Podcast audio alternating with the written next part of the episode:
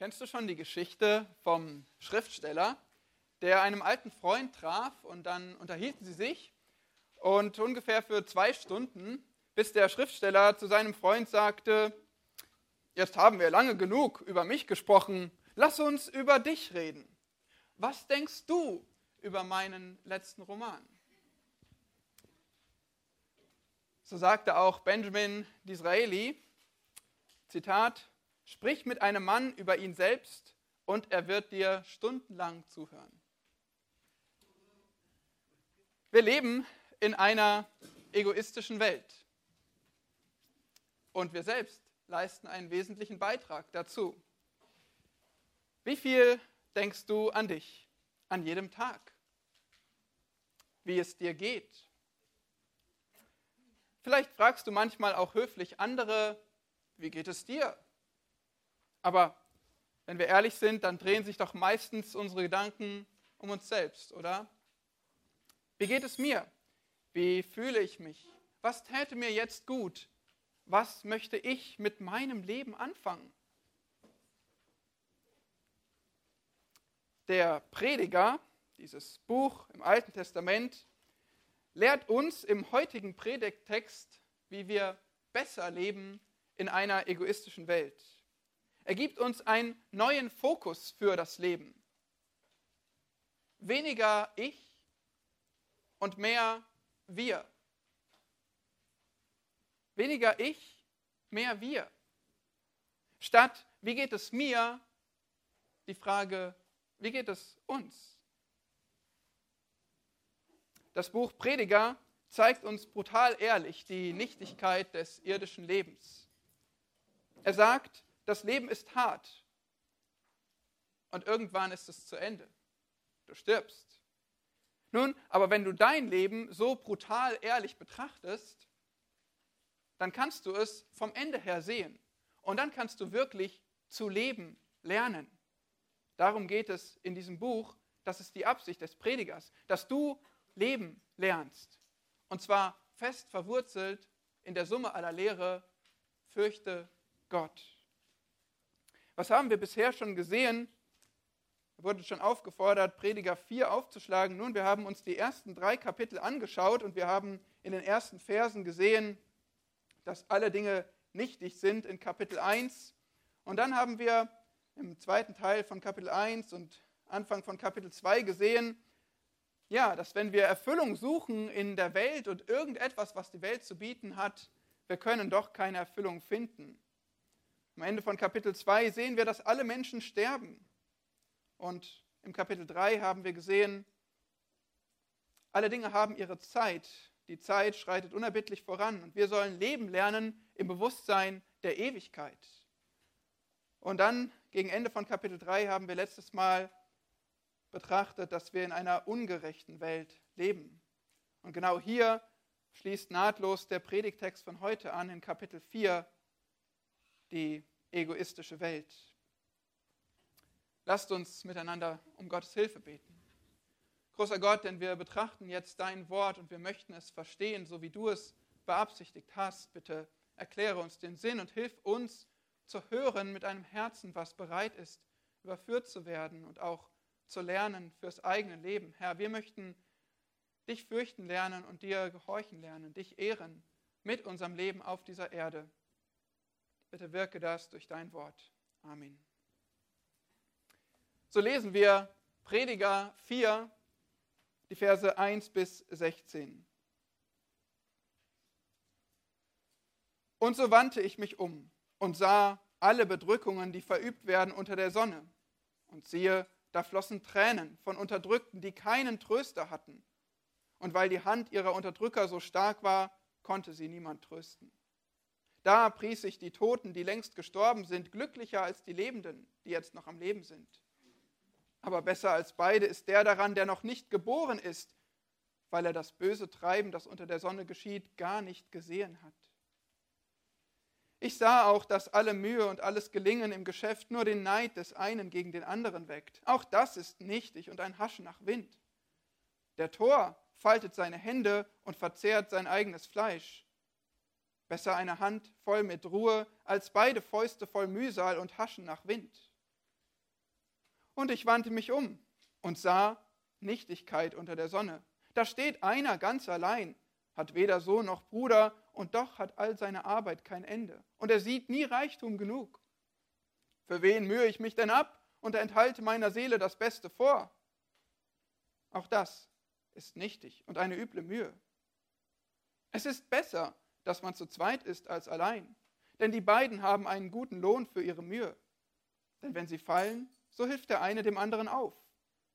Wehe aber dem, der allein ist, wenn er fällt, und kein zweiter da ist, um ihn aufzurichten.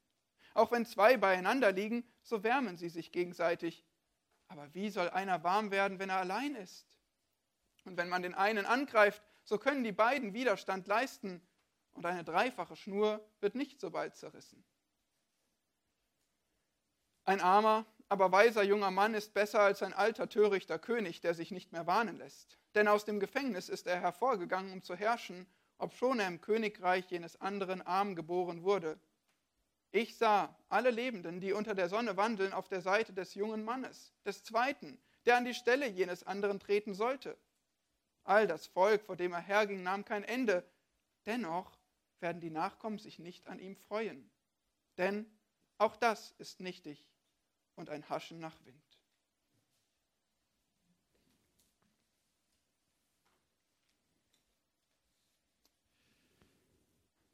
Deprimierend, oder? Der Prediger, dieses Buch, verwunderlich, verwirrend, nicht immer leicht zu verstehen, oder? Nun, das heißt einfach, wir müssen tiefer graben. Wir müssen uns die Hände schmutzig machen. Aber dann ist es lohnenswert. Dann erkennen wir hier kostbare Wahrheiten, geschrieben von keinem Geringeren als dem weisesten Menschen, der auf dieser Erde gelebt hat von Salomo, der uns Leben lehrt. Alle Schrift ist nützlich zur Belehrung, zur Überführung, zur Zurechtweisung, zur Erziehung in der Gerechtigkeit. Und dieser Text in Prediger ist wertvoll für uns. Lasst uns das entdecken. Es ist ein Kapitel voller Beobachtungen über das Leben unter der Sonne. Der Prediger nimmt uns mit an die Hand, wie einen fremden Führer zeigt er uns das Leben. Und er sagt viermal, und ich wandte mich um. Und ich sah, er beobachtet.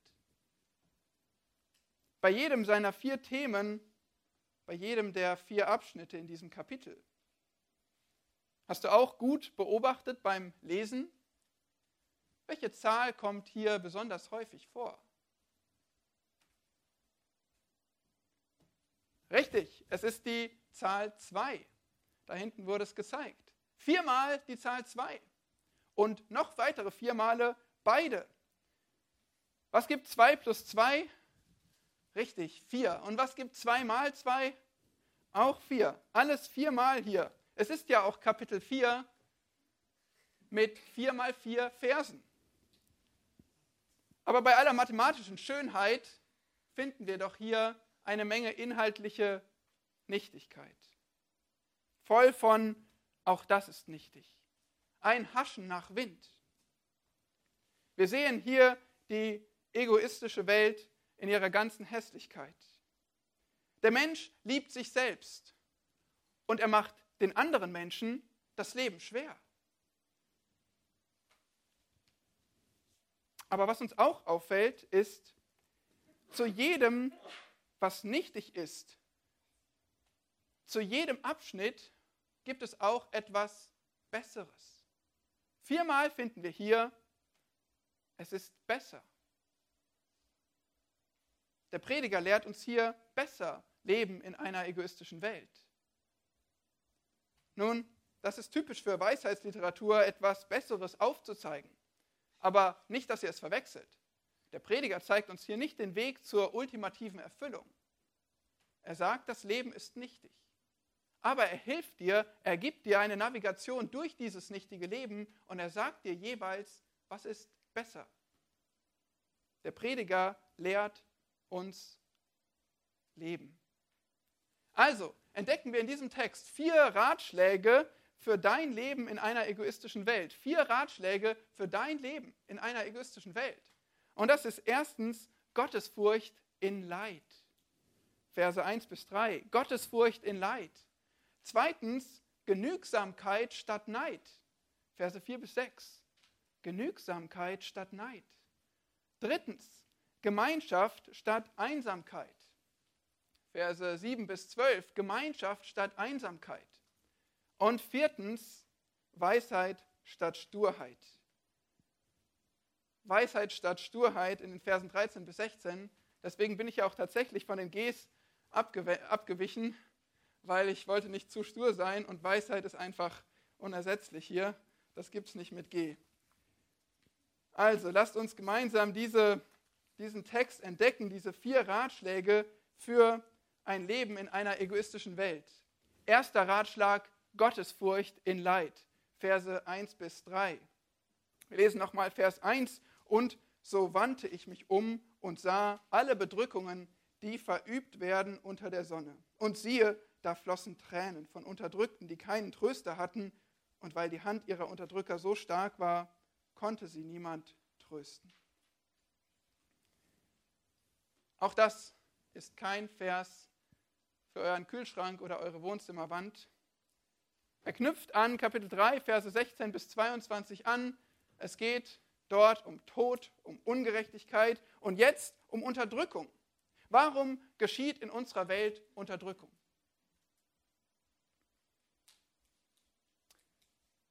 Nun, einige Menschen haben Macht und sie nutzen diese aus. Die Hand der Unterdrücker ist so stark. Sie machen, was sie wollen. Und wer ihnen untergeordnet ist, der leidet darunter. Ist es nicht so? Machthaber beginnen einen Krieg und Millionen müssen flüchten oder kämpfen, inklusive Kriegsverbrechen. Christenverfolgung in so vielen Ländern. Menschen misshandelt. Warum? Einzig, weil sie den Herrn Jesus Christus lieben. Millionen Kinder sterben im Mutterleib. Warum? Weil sie kein Mitspracherecht haben. Weil die Erwachsenen, die Lebenden entscheiden und die Macht haben. Und wir könnten endlos weiterreden. Ihr seht das in den Nachrichten. Genauer genommen, wenn ihr lest und hinschaut. Weil oft behelfen wir uns damit, wegzuschalten, auszuschalten, uns abzulenken, weil es kaum zu ertragen ist.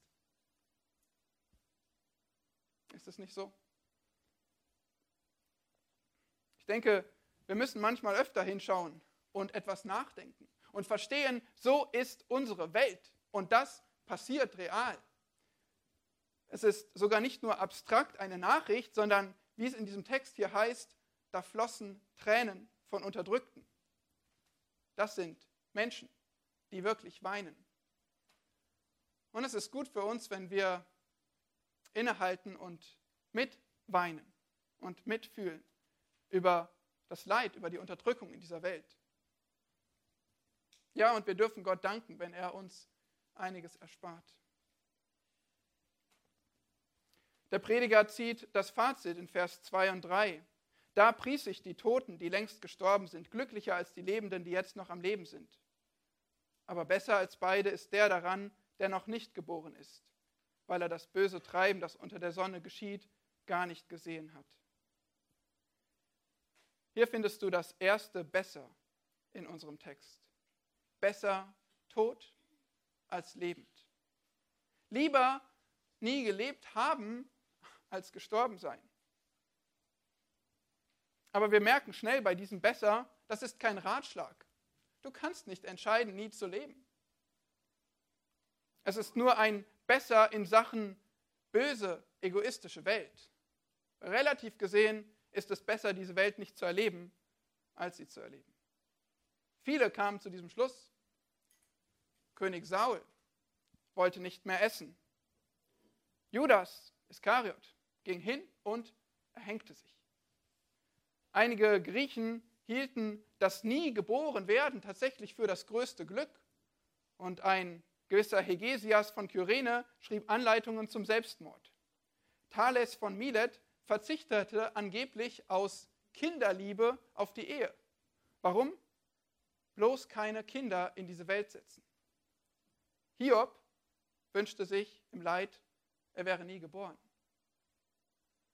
Und ich denke, einige Menschen, die geflüchtet, missbraucht, versklavt sind, die wünschen sich das auch. Besser, ich wäre nie geboren.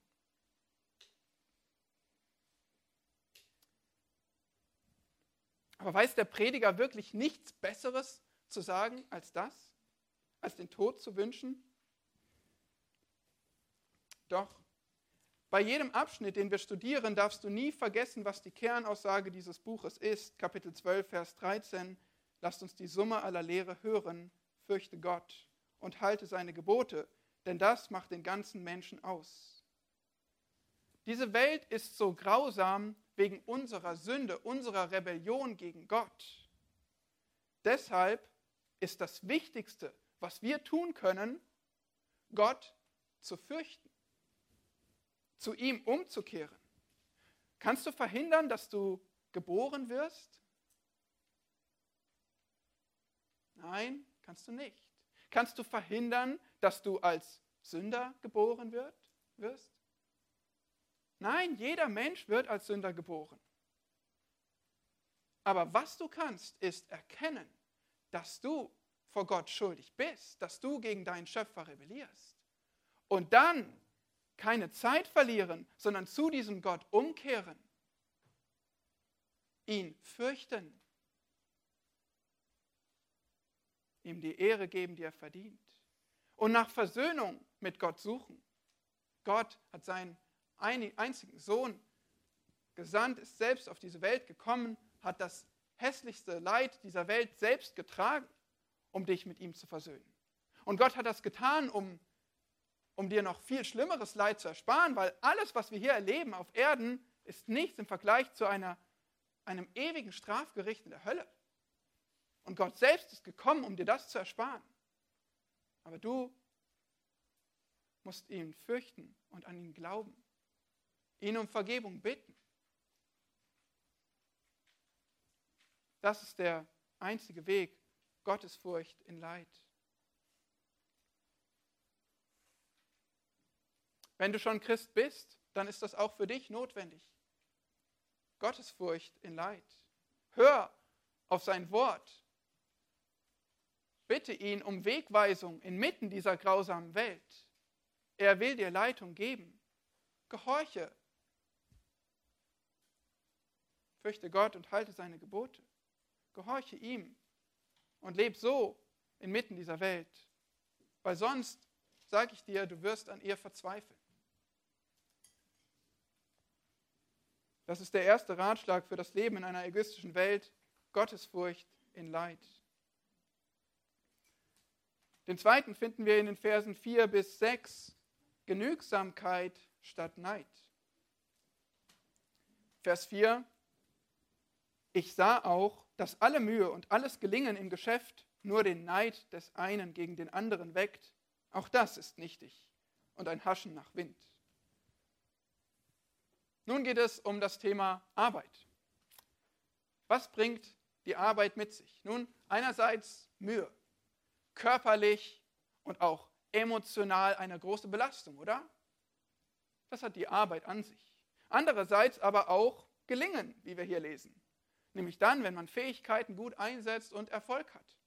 Und wenn du Erfolg hast im Job, dann freut sich jeder, oder?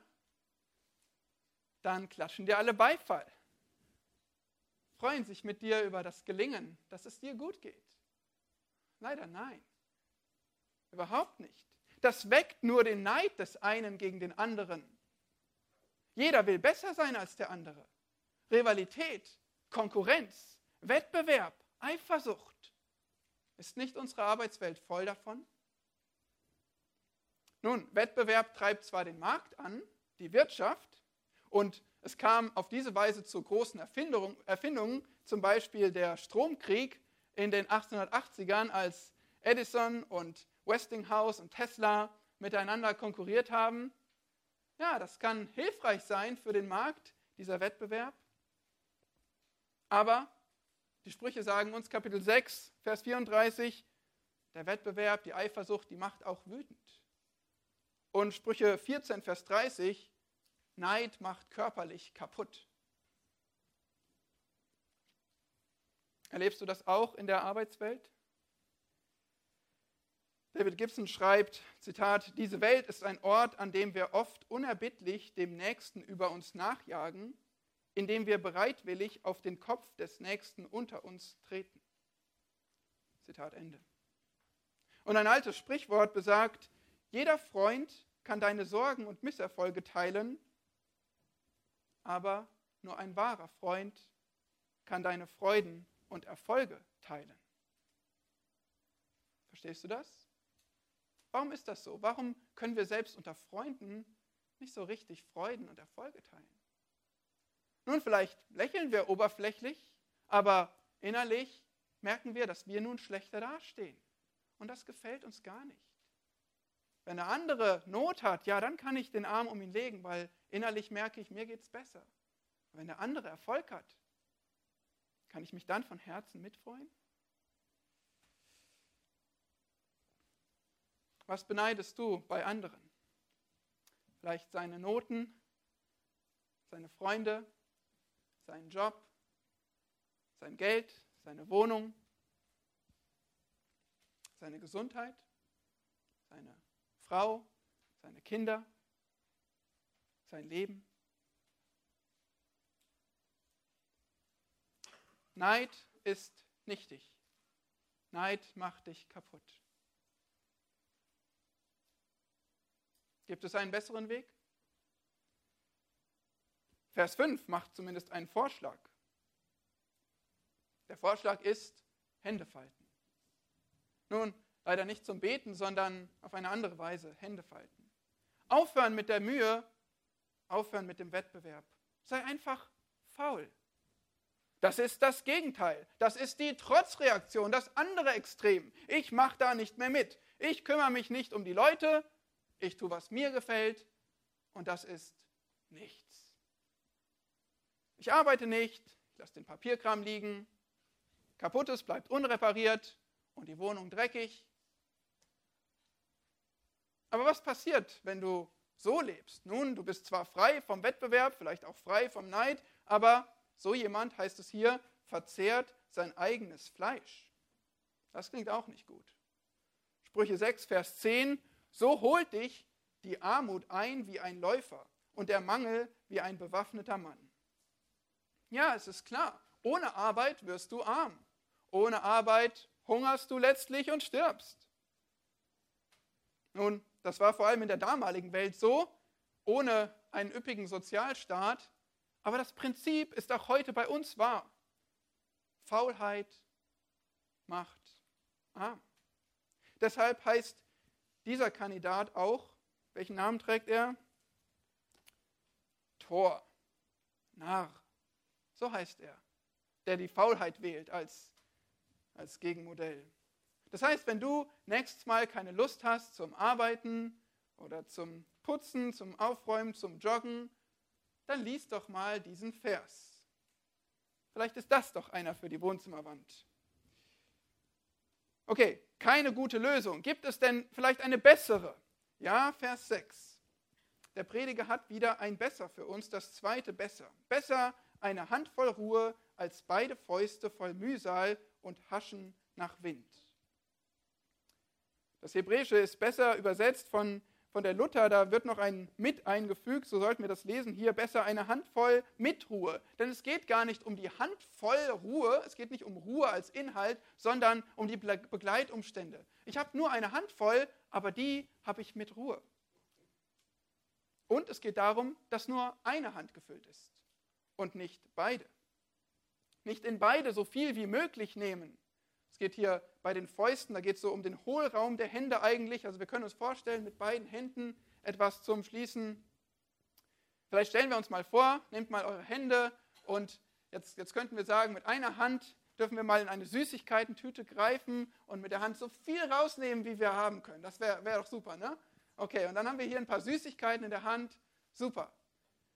Und ja, das ist es dann. Das ist, was du bekommen hast. Aber jetzt stell dir vor, du darfst beide Hände nehmen. Das wäre noch besser, oder? Und jetzt greifst du mit beiden Händen rein und versuchst so viele zu packen wie möglich. Aber wenn du die Hände rausholst, dann wahrscheinlich rieselt irgendwie einiges durch und du versuchst krampfhaft so viel wie möglich zwischen den beiden Händen zu halten. Und das ist vielleicht ein ganz gutes Bild für unser Leben. Dass wir versuchen, mit beiden Händen alles zu greifen, was wir können. Und es ist doch ganz schön schwierig, das festzuhalten. Ja, dann sind wir unzufrieden, rastlos. Stell dir vor, du bekommst einen Job, du kriegst ein Gehalt dafür. Erstmal okay. Aber nur so lange, bis du hörst, dass dein Kollege mehr verdient. Zumindest gerüchteweise. Und dann hörst du, dass der ehemalige Kollege nun in der anderen Firma noch viel mehr verdient und auch noch bessere Arbeitsbedingungen hat. Und dann erst dein Chef. Ich meine, dein Chef, der, ich meine, du bist mindestens genauso gut wie er und du willst eigentlich seinen Platz haben. Aber wenn du dann aufgestiegen bist, dann gibt es immer noch jemanden über dir und noch jemanden über dir. Und selbst wenn du ganz oben bist, es gibt sicherlich größere Firmen, erfolgreichere Firmen, mehr Geld, mehr Ruhm. Vielleicht überlegst du sogar den Job zu wechseln, eine andere Ausbildung, ein anderes Studium. Irgendwo muss es doch besser sein. Jeder Mensch denkt so, jeder Mensch wird davon versucht. Es gibt kein Ich bin angekommen. Weil das Problem sind nicht die Umstände. Das Problem ist unser Herz. Ist unsere Unzufriedenheit. Das treibt unsere Welt an. Ich habe das auch erlebt in der Arbeitswelt. Das ist voll davon. Aber nicht nur in der Arbeitswelt. Ich denke, wir sind alle so versucht. Ja, zum Beispiel in der Schule. Da kann man sich auch vergleichen und mehr wollen. Man nennt das dann Klassenkampf, oder? Oder zwischen Hausfrauen oder zwischen Rentnern, zwischen Großeltern, zwischen Ältesten. Wir können uns alle vergleichen und neidisch sein. Immer mehr wollen. Wir sind nie zufrieden. Nein, wir wollen immer mehr. Und doch bleiben unsere Herzen leer.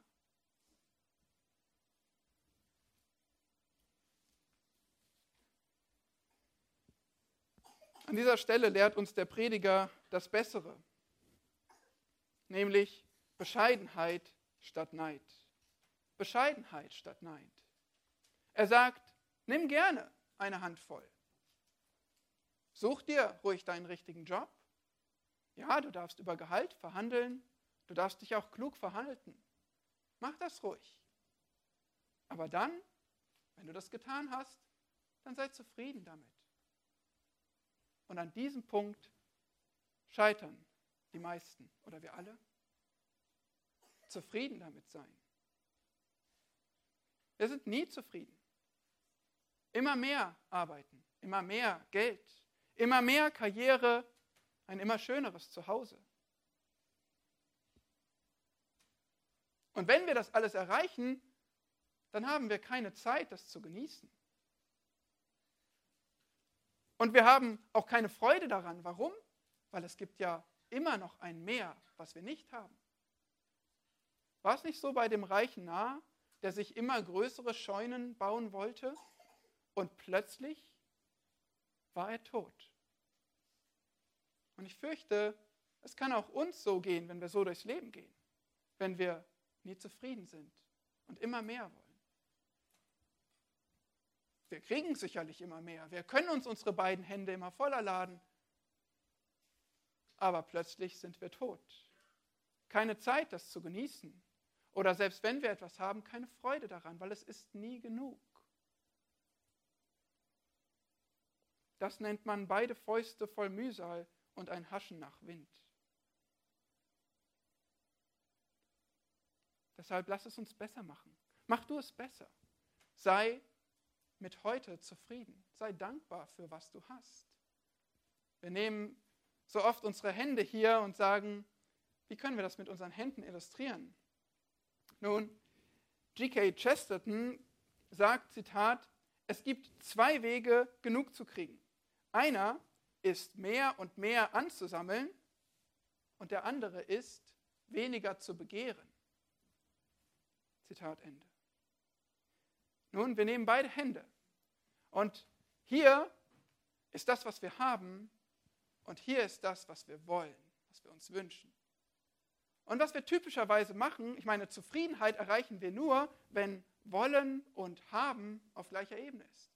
Aber das heißt, um dahin zu kommen, was wir uns wünschen, müssen wir uns immer mehr anschaffen, damit wir irgendwann da oben sind und zufrieden sind. Problem dabei, wahrscheinlich gehen die Wünsche auch immer weiter hoch. Und das ist unser Leben. Nun, es gibt einen anderen Weg, statt immer mehr zu kriegen. Bring deine Wünsche herab auf das, was du hast. Und so erreichst du Zufriedenheit. Und du ersparst dir das endlose immer mehr kriegen wollen. Aber das ist schwierig. Das ist Bescheidenheit. Das ist Zufriedenheit. Das ist Dankbarkeit.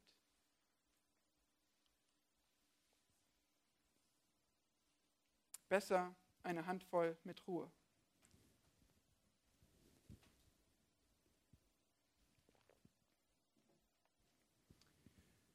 Vier Ratschläge für ein Leben in einer egoistischen Welt. Gottesfurcht in Leid, Genügsamkeit statt Neid und drittens Gemeinschaft statt Einsamkeit. Verse 7 bis 12. Der Vers 7 leitet nun das nächste Thema ein. Wieder, ich wandte mich um und was sah er da? Nichtigkeit. Doch was ist die Nichtigkeit? Vers 8. Da steht einer ganz allein hat weder Sohn noch Bruder, und doch hat all seine Arbeit kein Ende, und er sieht nie Reichtum genug. Für wen mühe ich mich denn ab und enthalte meiner Seele das Beste vor? Auch das ist nichtig und eine üble Mühe. Hier knüpft der Prediger an das vorige Thema der Arbeit an. Jemand arbeitet viel, stellen wir uns vor, und er wird immer reicher, aber wozu, wenn er doch allein ist? Wenn er reich ist, aber allein ist, dann hat er niemanden, mit dem er all das genießen kann. Und wenn er einmal stirbt, hat er niemandem, den er das übergeben kann. Und dafür all die Mühe im Leben, ist es das wert?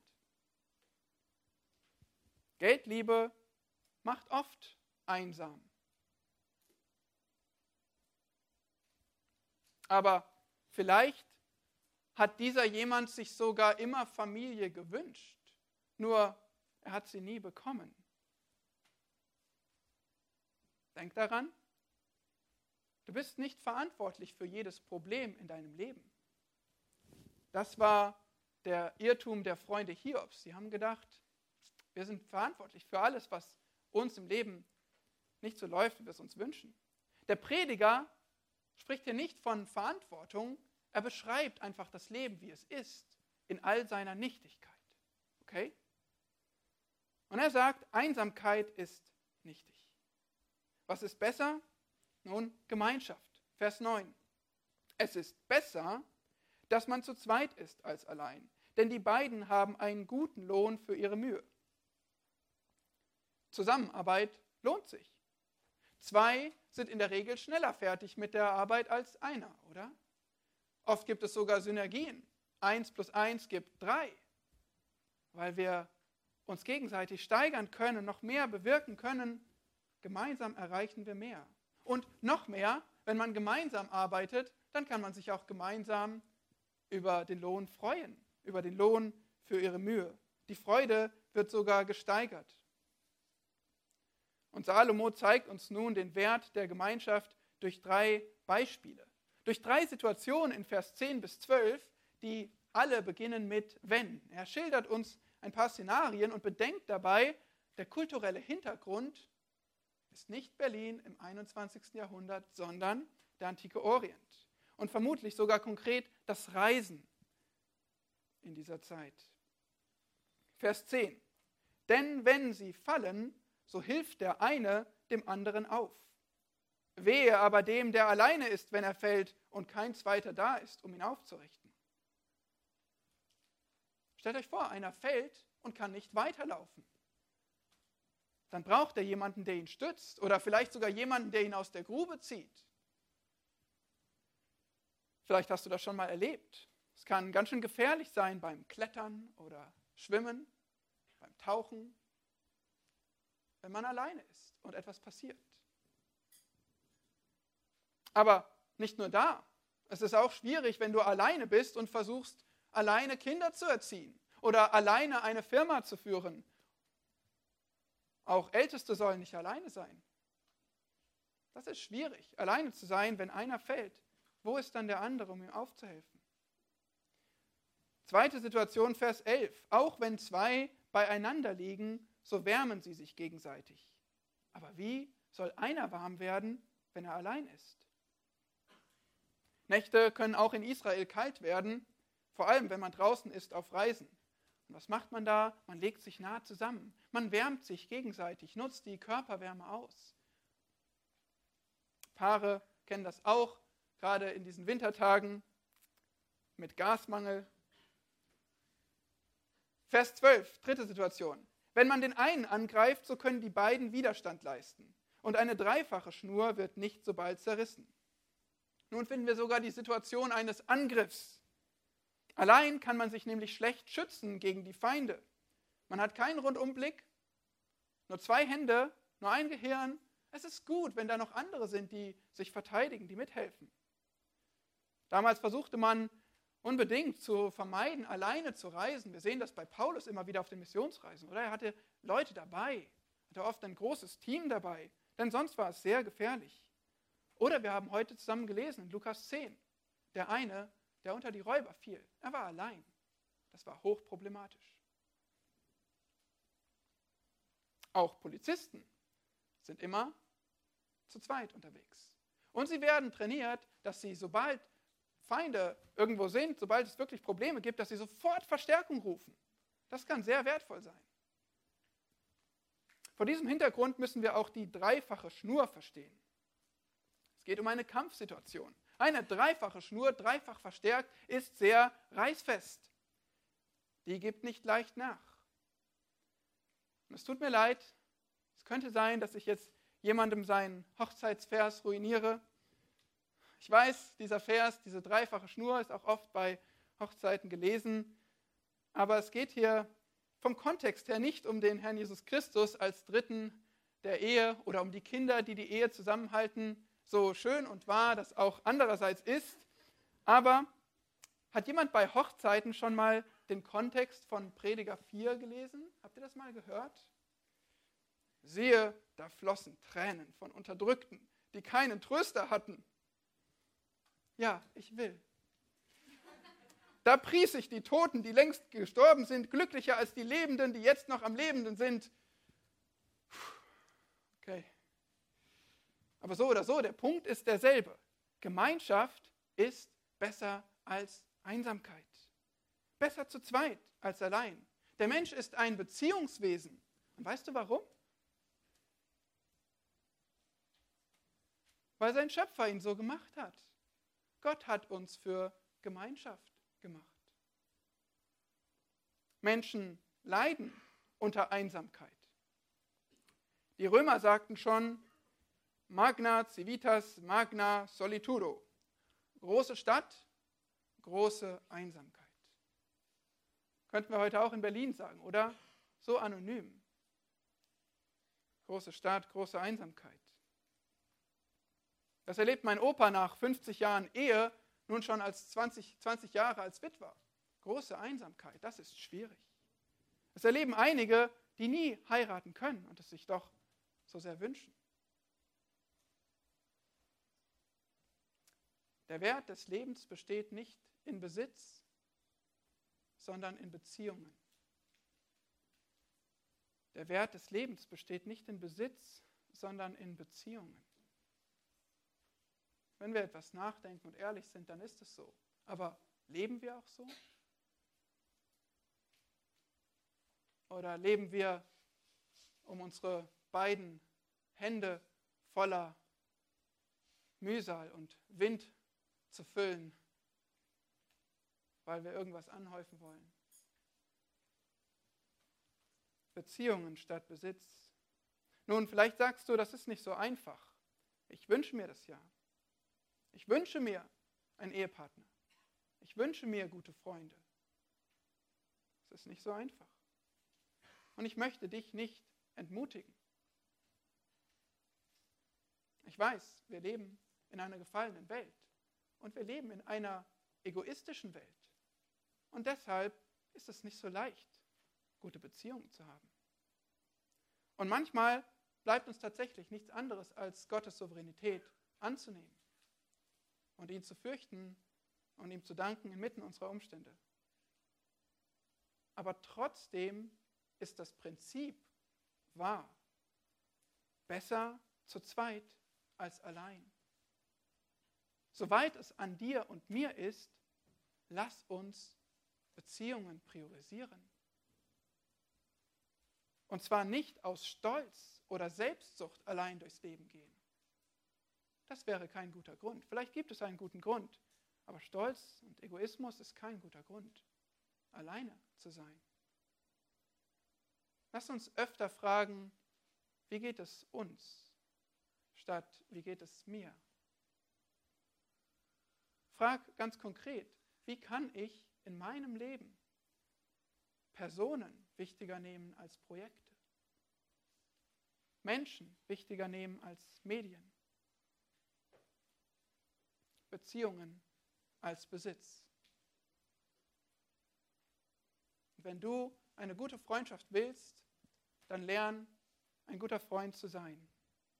Wenn du eine gute Freundschaft willst, dann lern du ein guter Freund zu sein. Gott hat Menschen gemacht, Gott hat Beziehungen gemacht. Gott weiß, dass wir dadurch gesegnet werden. Der vierte Ratschlag, Weisheit statt Sturheit. Verse 13 bis 16. Hier sehen wir nochmal eine zusammenhängende Szene. Diese Szene dreht sich um zwei Personen. Vers 13. Ein armer, aber weiser junger Mann ist besser als ein alter, törichter König, der sich nicht mehr warnen lässt. Es gibt hier verschiedene Vorschläge, wer damit gemeint sein könnte. Saul und David, Salomo und Jerobeam. Aber am besten verstehen wir es als fiktive Geschichte. Es gibt einfach einerseits diesen jungen, geringen, armen Menschen, der laut Vers 14 sogar im Gefängnis war. Und andererseits gibt es diesen alten, mächtigen, reichen König. Aber dann passiert etwas Spannendes. Der Arme, Vers 14, kommt aus dem Gefängnis und er wird König. Und Vers 15, der alte König, der wird abgesetzt. Und die ganze Menge folgt nun dem Neuen, dem Jungen nach. Der Junge hat sie für sich gewonnen, so wie einst David das Volk für sich. Aber das ist doch etwas eigenartig, oder? König sein Amt verliert, und zwar an einen armen, jungen, geringen Gefangenen? Wie kann das sein?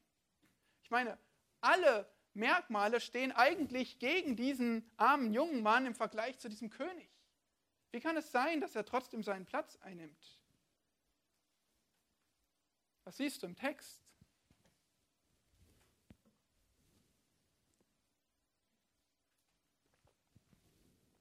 Er hat einen einzigen Vorteil, oder? einen einzigen Vorteil. Er ist weise. Was für einen Wert muss dann die Weisheit haben, wenn die sein Schicksal komplett wendet? Und im Gegensatz dazu, der alte König, der war töricht und er ließ sich nicht mehr warnen. Wir sagen, Alter schützt vor Torheit nicht. Der hat das erlebt. Er war stur.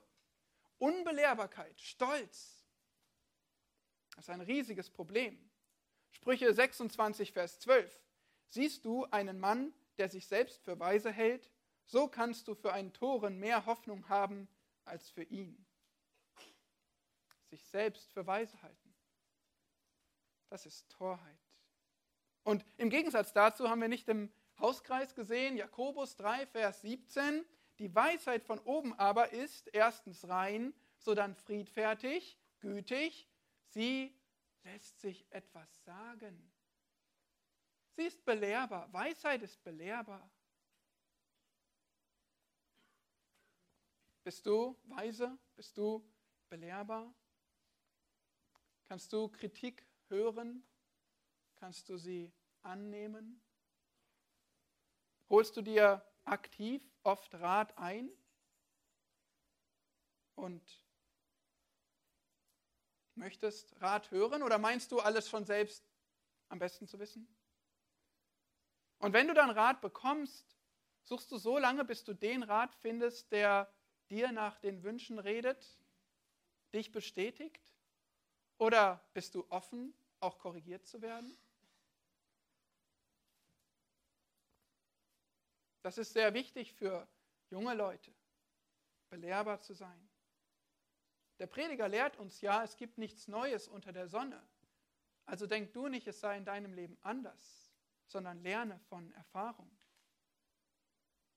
Aber andererseits, und das ist vielleicht überraschend, es ist genauso wichtig für alte Leute, wie wir hier sehen, oder? Der Ältere, der war unbelehrbar.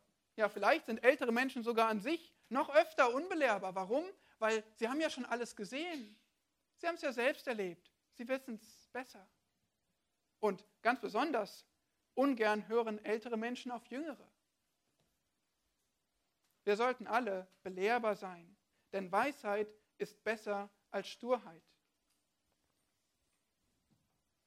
Und hier könnte man eigentlich aufhören, das wäre ein schönes Ende, aber natürlich nicht so beim Prediger. Der schiebt noch Vers 16 nach, wo es heißt, all das Volk, vor dem er herging, nahm kein Ende. Dennoch werden die Nachkommen sich nicht an ihm freuen, denn auch das ist nichtig und ein Haschen nach Wind. Falls du es noch nicht gewusst hast, das irdische Leben ist vergänglich. Es ist vergänglich wie der Wind. Auch der weise neue König ist keine Ausnahme, denn er lebt auch unter der Sonne. Nun, was könnte passieren? Vielleicht wendet sich die nächste Generation von ihm ab. Sie schätzt ihn nicht mehr. Sie jubelt einem anderen zu. Vielleicht wird er selbst, dieser junge, neue König, vielleicht wird er selbst in seinem Alter töricht. Und deshalb wenden sie sich von ihm ab. Oder vielleicht wird er einfach nur älter und stirbt dahin und die nächste Generation hat keine Chance mehr von seiner Weisheit zu profitieren. Was auch immer es ist, der Punkt ist derselbe. Der Kreislauf des Lebens dreht sich. Auch dieser einst weise junge König stirbt dahin. Alle werden ersetzt. Alles vergeht. So ist das Leben unter der Sonne.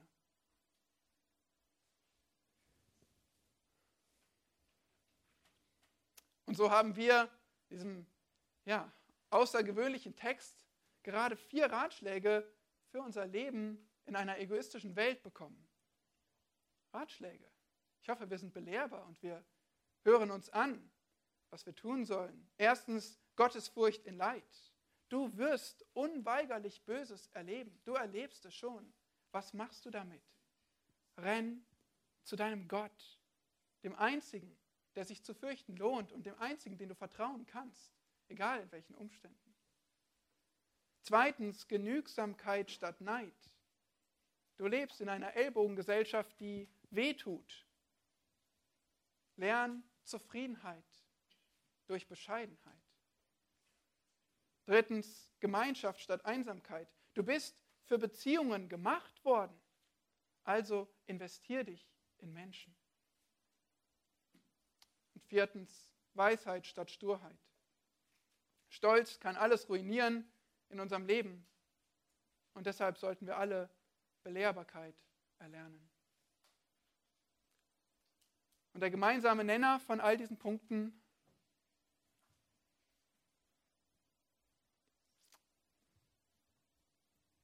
Egoismus, ich statt wir oder andersrum, wir statt ich, was ich lernen sollte. Deshalb hat Gott uns als größtes Gebot gegeben, liebe Gott und deine Nächsten wie dich selbst. Dich selbst liebst du schon, lerne den Herrn zu fürchten und deinen Nächsten zu lieben. Das ist keine oberflächliche Moralpredigt, sondern der Kern von Gottes Willen für unser Leben. Wir statt ich lieben. Deshalb überein, öfter zu fragen, wie geht es uns? statt wie geht es mir? Oder noch konkreter, nimm dir mal in Ruhe Zeit zu überlegen, wen hat Gott in mein Leben gestellt oder wem könnte ich dienen? Für wen könnte ich ein Segen sein? Was würde ihm oder ihr gut tun? Und wann werde ich das tun? Lass uns konkreter werden und das in die, in die Praxis umsetzen. In Beziehungen investieren. Investier dich in die Menschen, die Gott dir ins Leben gestellt hat. Und das sind für jeden andere, aber was wir alle gemeinsam haben, eine Gemeindefamilie, eine Familie Gottes. Egal, ob wir Single sind, ob wir Witwer sind, was auch immer unser Lebensstand ist und was uns herausfordert, wir haben eine Familie. Als Christ bist du nie allein. Wenn du es denn annehmen willst, wenn du es denn verstehst, wenn du es denn suchst. Gemeinschaft statt Einsamkeit. In einer gefallenen Welt lebt man besser zusammen. In einer gefallenen Welt lebt man besser zusammen. Amen. Großer Gott, wir danken dir für dein kostbares Wort, für deine Wahrheit. Wir möchten gerne graben, wir möchten gerne entdecken und verstehen. Wir danken dir, dass du uns Weisheit gibst. Weisheit, die nicht unserem eigenen Kopf entspringt und die uns so sehr beschenkt. Wir danken dir, dass du alles für uns gegeben hast, dass wir mit dir versöhnt sein dürfen, dass wir an dich glauben können, dass wir dich fürchten dürfen, dass unser Leben verankert ist in dir. Und wir danken dir, dass du uns darüber hinaus auch leitest, weise zu leben. Und so beten wir, Herr, dass du dein Wort zur Anwendung bringst in unseren Herzen, dass wir belehrbar sind und darauf reagieren, dass wir Täter des Wortes sind, damit du verherrlicht wirst durch unsere Leben inmitten einer egoistischen, bösen, dunklen Welt. Soll dein Licht leuchten.